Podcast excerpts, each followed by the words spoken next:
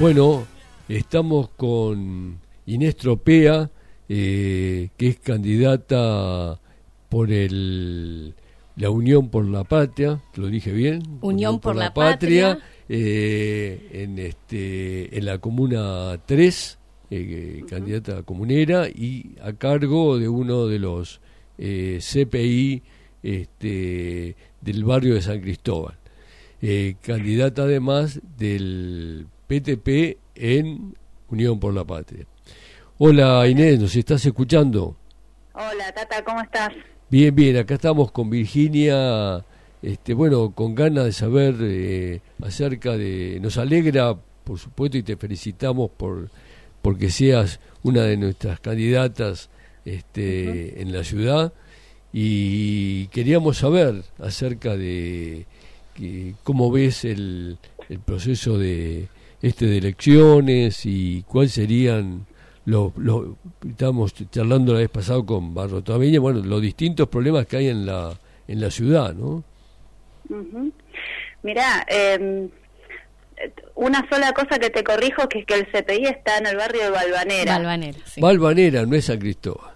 no Claro. es San Cristóbal. Ba- eh, la Comuna 3 abarca esos dos barrios, Balvanera Claro, y San claro. Cristóbal. Eh, y bueno, eh, nada, me parece que en relación a la candidatura está muy bueno eh, porque es como también el resultado de, de un proceso, de un, de un recorrido que, que fuimos haciendo del- desde el 2019 hasta ahora. A mí también me cuesta Unión por la Patria, pero la verdad que está bueno el nombre, el cambio de nombre. ¿no? Está bueno el Eh, nombre.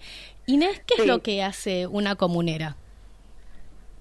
Mira, este, está buena la pregunta porque mucha gente desconoce un poco el trabajo de las juntas comunales, que, digamos, la, la ciudad de Buenos Aires está dividida en 15 comunas. eh, son juntas de representativas que tienen una presidencia y, y un consejo, sería, ¿no? Donde uno entra en representación a los votos que se sacaron en esa comuna y bueno, entra Uy. fuerza minoritaria, Ah. ¿no? O sea, entras como por mayoría. Eh, la Comuna 3 eh, está dirigida por Juntos por el Cambio. La presidenta actual se llama Silvia Collin. Y bueno, y hay una minoría representada por comuneros del Frente de Todos. Este, hay un reclamo histórico es que, que las que las comunas tengan un presupuesto participativo en la ciudad porque no no tienen este una estructura como como si fuera una intendencia ese es un poco el espíritu de la ley de comunas que digamos que se aprobó la, en el gobierno de Ibarra hace unos cuantos años era que las comunas sean como intendencias, digamos, que el jefe comunal eh, tenga una incidencia en el barrio presupuestaria, ¿no? Y pueda responder a las demandas de ese barrio con, con proyectos que se puedan llevar adelante, con propuestas. Obviamente no, no, no van a depender las escuelas ni los hospitales, eso tiene que estar centralizado, pero sí, digamos, que tengan una incidencia barrial como para poder hacer determinadas actividades. Claro, que pueda arreglos. resolver algo. Claro.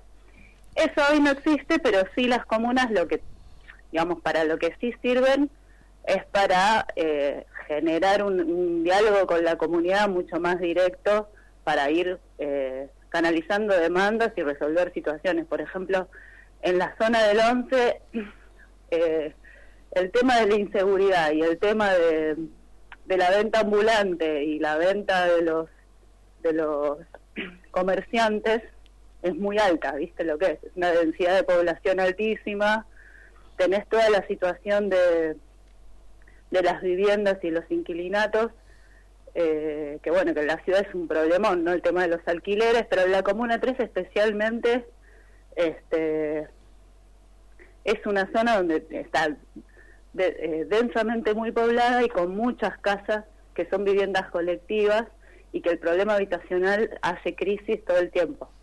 Entonces, y a su vez tenés altas torres, edificios, gente que pasa, comercio, colectivos, o sea, tenés todo.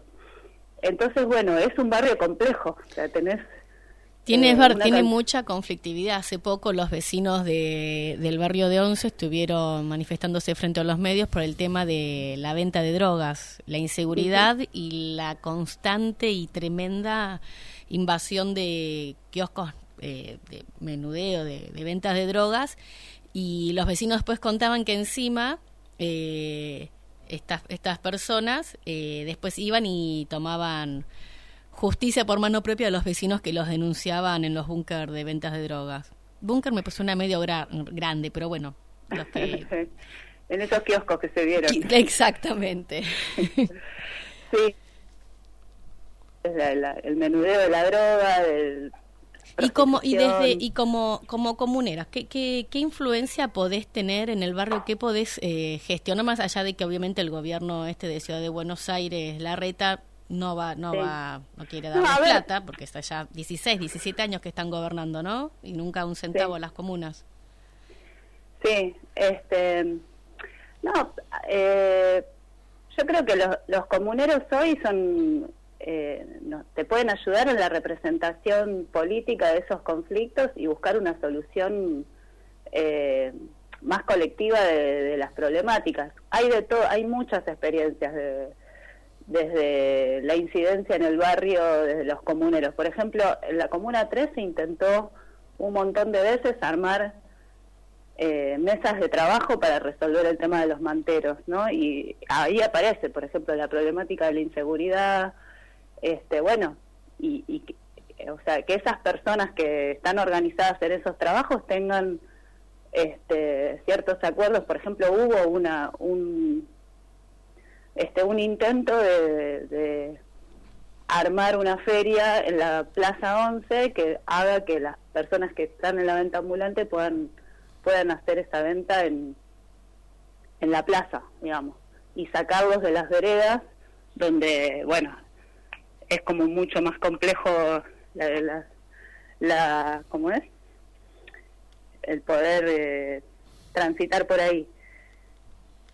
Lo que pasa es que, bueno, que esas, esas, eh, hay mafias también, entonces, bueno, está el tironeo donde, bueno, si eso no tiene una, una, un peso en la organización barrial, es muy difícil que se llegue a un acuerdo, ¿no? Porque, porque bueno, po- digamos, la reta justamente lo que ha- hace, digamos, eh, se muestra como un buen gestor, pero justamente lo que apareció con lo que vos decís es que eso, digamos, todos sabemos dónde está la inseguridad y que él la organiza, ¿me entendés? Ahora, si los vecinos no lo salen a denunciar, es muy difícil poder este, darlo vuelta. Y los comuneros pueden jugar un papel en ese sentido. Claro, acompañando y organizando mejor el, estas denuncias. O sea, en, ese, en este caso que yo te digo, trataban de darle una respuesta al problema, pero así como se le puede dar una respuesta, también aparece la posibilidad de denunciar cuando esa propuesta no se puede llevar adelante porque hay intereses atrás, ¿me entendés? Ahora, esos intereses que están atrás, la reta los conoce, no es que los desconoce, digamos, al revés, hasta eh, los favorece en algunos puntos. No es que nadie sabe dónde se vende droga, o sea, si saben los vecinos, sabe el gobierno, sabe la policía, ¿no? Quién organiza este eh, algunas algunas cuestiones, ¿no? Que tienen que ver con esas es que bueno, que, que lo que denuncian es la falta de, de, de otra perspectiva, de trabajo que genuino, que, que, que bueno, que haga de la ciudad un lugar mucho más habitable.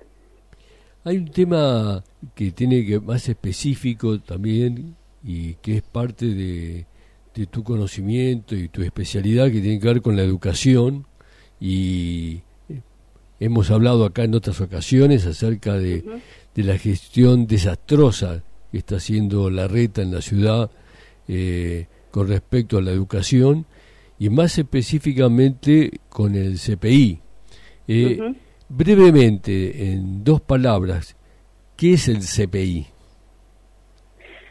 El CPI es, un- es, es difícil de contarlo brevemente, Tata. Claro. Sí, así, así que es difícil. Por eso, te Bueno, lo, no. por eso no lo cuento yo, te lo pido que lo digas vos.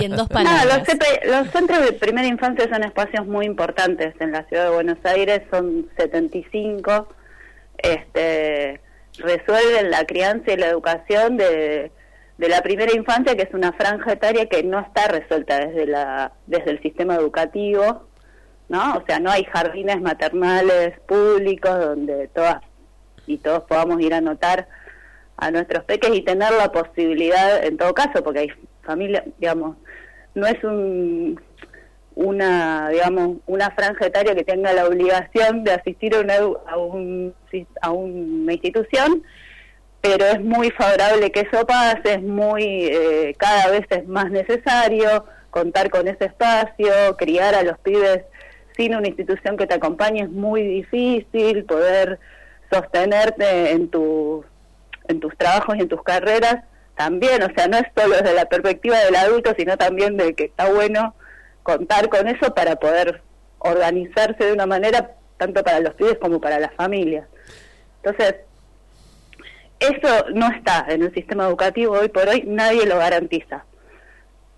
El, el gobierno de la ciudad se dio una política acorde a su proyecto educativo y político y social que tiene que ver este, con armar algo eh, muy precario que dé un tipo de respuesta, ¿no? Y como, digamos, siempre hacemos los movimientos sociales es partir de lo, de lo que hoy tenemos para pelear por más. Entonces, bueno, son espacios muy necesarios, nosotros damos la pelea porque se transformen en lugares de, eh, que sean equitativos en, en términos de calidad y de derechos y de acceso, ¿no? O sea, que los trabajadores tengan las mismas los mismos derechos que en el sistema educativo y que los pibes tengan el mismo acceso a vacantes de manera universal para todos, digamos. Que eso los convierta en lugares de mucha mejor calidad, de que sean eh, de que sean espacios eh, donde bebés muy chiquitos puedan estar y sean este, el mejor lugar donde puedan estar, ¿no?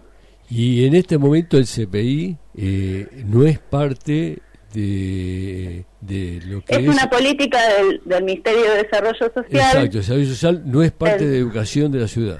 No es parte de educación, pero sí tenemos eh, docentes a cargo. Lo que pasa es que esas docentes no tienen ningún derecho garantizado y ganan tres veces menos, digamos, están por debajo de la línea, casi la indigencia, te diría, porque están en 130 mil pesos por ocho horas, digamos. Y no son reconocidos como docentes. No son reconocidas como docentes, están eh, facturando como monotributistas. Eh, y bueno, siendo parte de, lo que es hoy el trabajo precario que hacen los movimientos sociales, digamos, son eso, ¿no?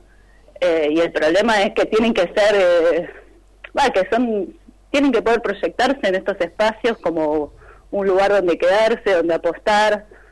Eh, eso es lo que pasa en los CPI. Entonces damos una lucha en ese sentido. Disculpa que te interrumpa. Pero además había un proyecto desde este gobierno de la ciudad de incluso modificar el tema de los centros de primera infancia y que no necesariamente sean docentes las contratadas para cuidar y educar a, nuestras infancias, ¿no? Sí. Y el año pasado estuvo cerrando cinco o siete CPIs, si no me equivoco. Sí, cerraron cinco CPI, o sea, ellos tuvieron una política en un momento de, incrementarlos y en otro, el año pasado, entraron en crisis, o sea, desde el 2019 los CPI están como en una situación muy crítica de financiamiento que hizo que haya menos y ellos no se dieron una política de que eso se revierta, digamos.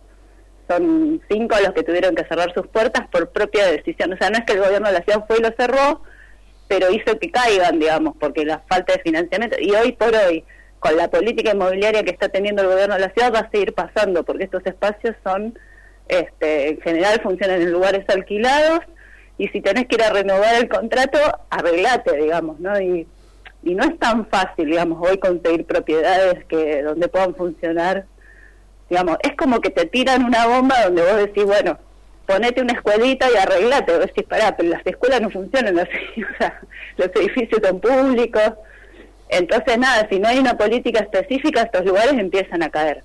Eso pasó el año pasado y, y bueno, es parte, es parte de este modelo de, exclusión, donde no, no, no, no estaríamos salvados los CPI dentro de esa lógica.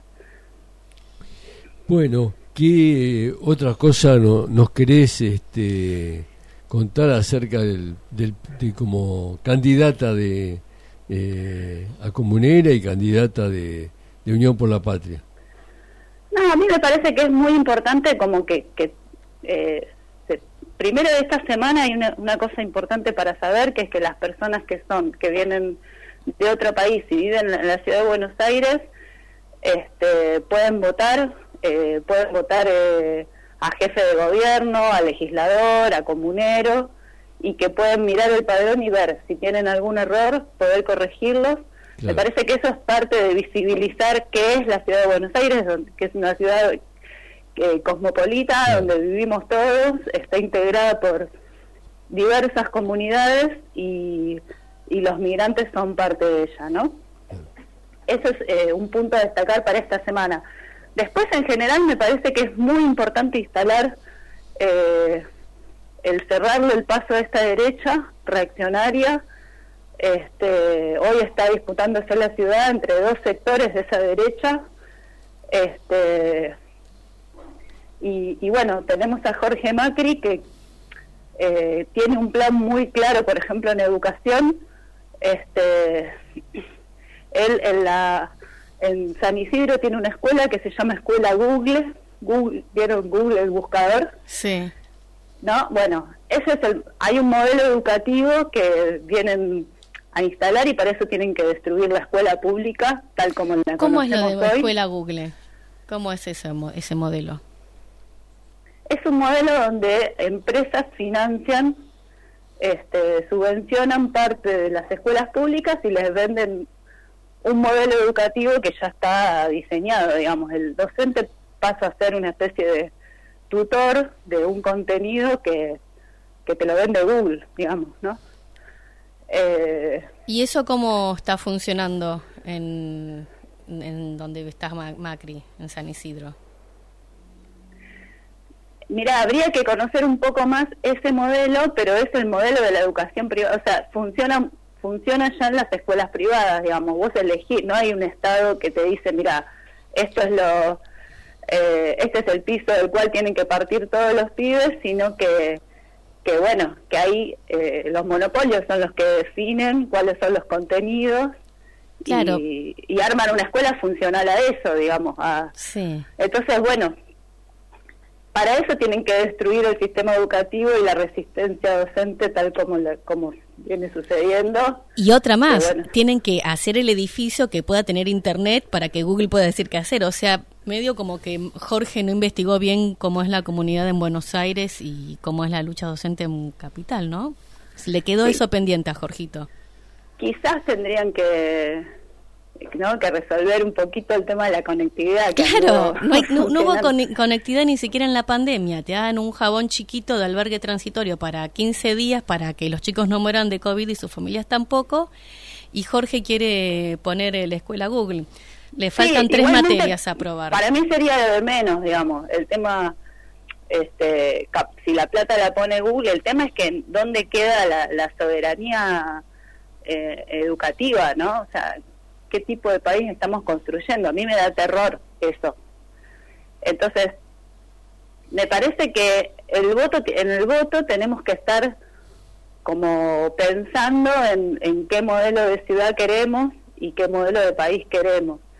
Cerrarle el paso a esta derecha, tanto de Jorge Macri como de Larreta, que tiene una gestión este, que la verdad que ha destruido la salud y la educación pública, y que es cada vez más expulsiva de los sectores populares porque vivir en la ciudad es cada vez más difícil.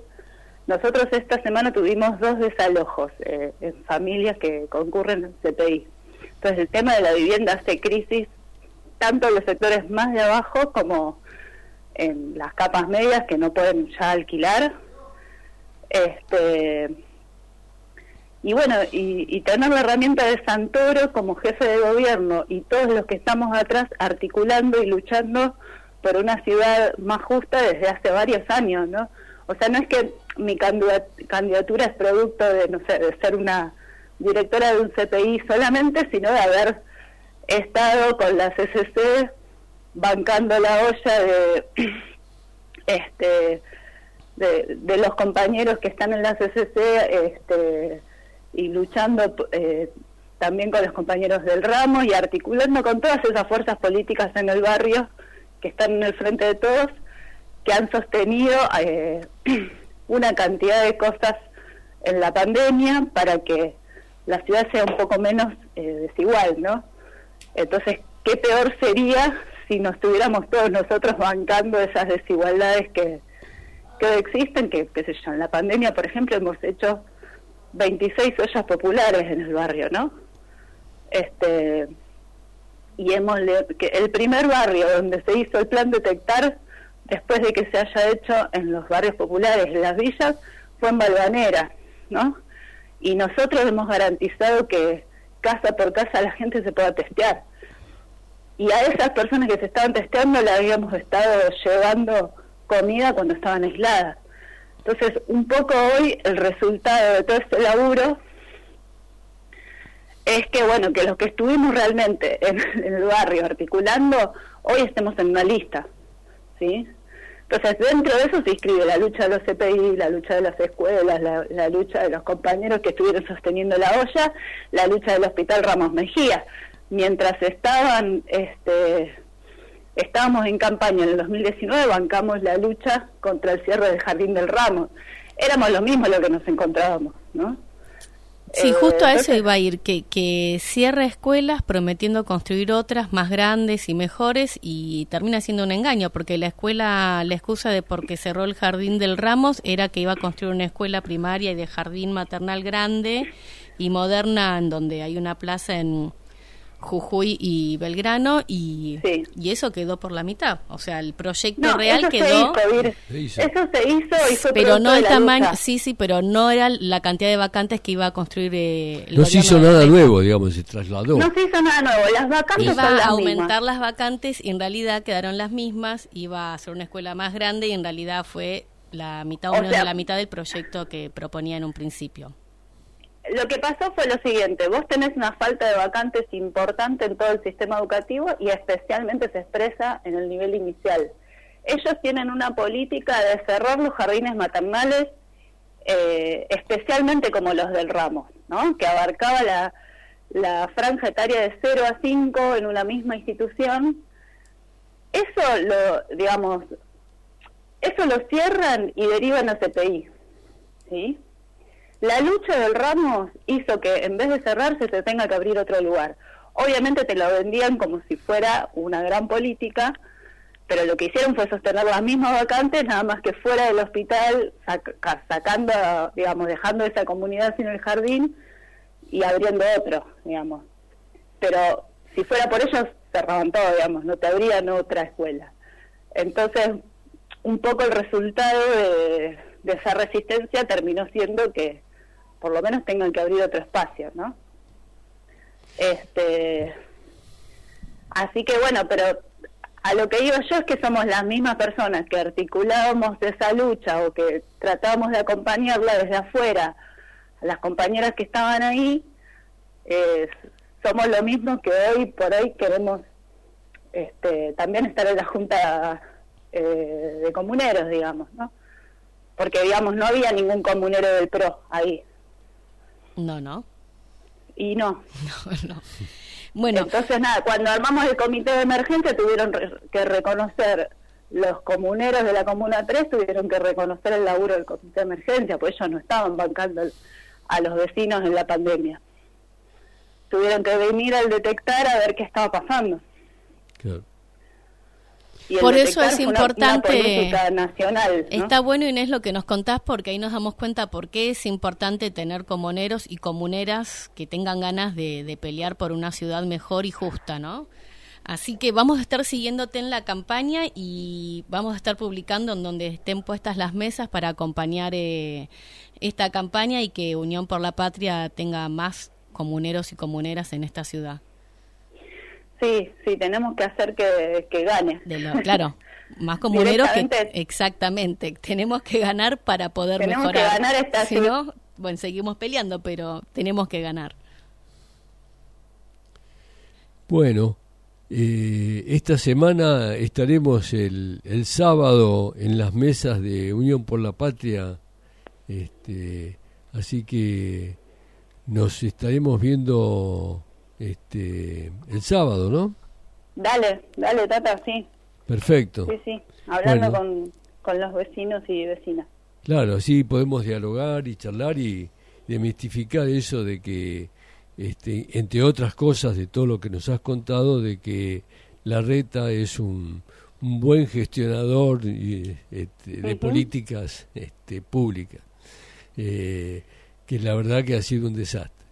Bueno. Y vamos a seguir investigando esto de las escuelas Google que nos tiene preocupadas, a ver eh, con qué se las trae, ¿no? Claro. Sí, y no nos olvidemos del otro que tampoco es mejor, Lustó. Pasa que Jorge te da miedo con lo que con lo que trae, con los que lo acompañan, da terror. No, está muy bueno esto que decís, Vir, porque yo creo que, eh, digamos, como ellos están en una interna y dirigen la ciudad, hay una va a haber una tendencia de mucha gente de querer participar de esa interna, ¿no? Entonces, por ahí gente que nos acompaña y que está de acuerdo con lo que nosotros decimos, prefieren, eh, están pensando la posibilidad de votar a Lustó para que no gane lo peor de lo peor. El problema es eh, que Lustó viene de la mano de Larreta y de Gerardo Morales, ¿no? Claro. Y, que después de, de que termine esa interna, esas dos listas se integran. Claro. son del mismo partido, van juntos. Van juntos, este, no se pueden despegar, este, no los podemos despegar pues son del mismo frente y están peleándose por ver quién va a aplicar el ajuste, no, no por otra cosa. Bueno, te agradecemos y seguramente volveremos antes de las elecciones a, a, comentar un poco la marcha de, del proceso electoral. Muchas gracias. muchas gracias y la, la, próxima voy para allá. Ahí está, buenísimo. y vamos por, por Unión por la Patria, Inés Comunera de en la 3, Este, del barrio de Valvanera. un abrazo, Inés. Un abrazo. Chau, chau. Chau.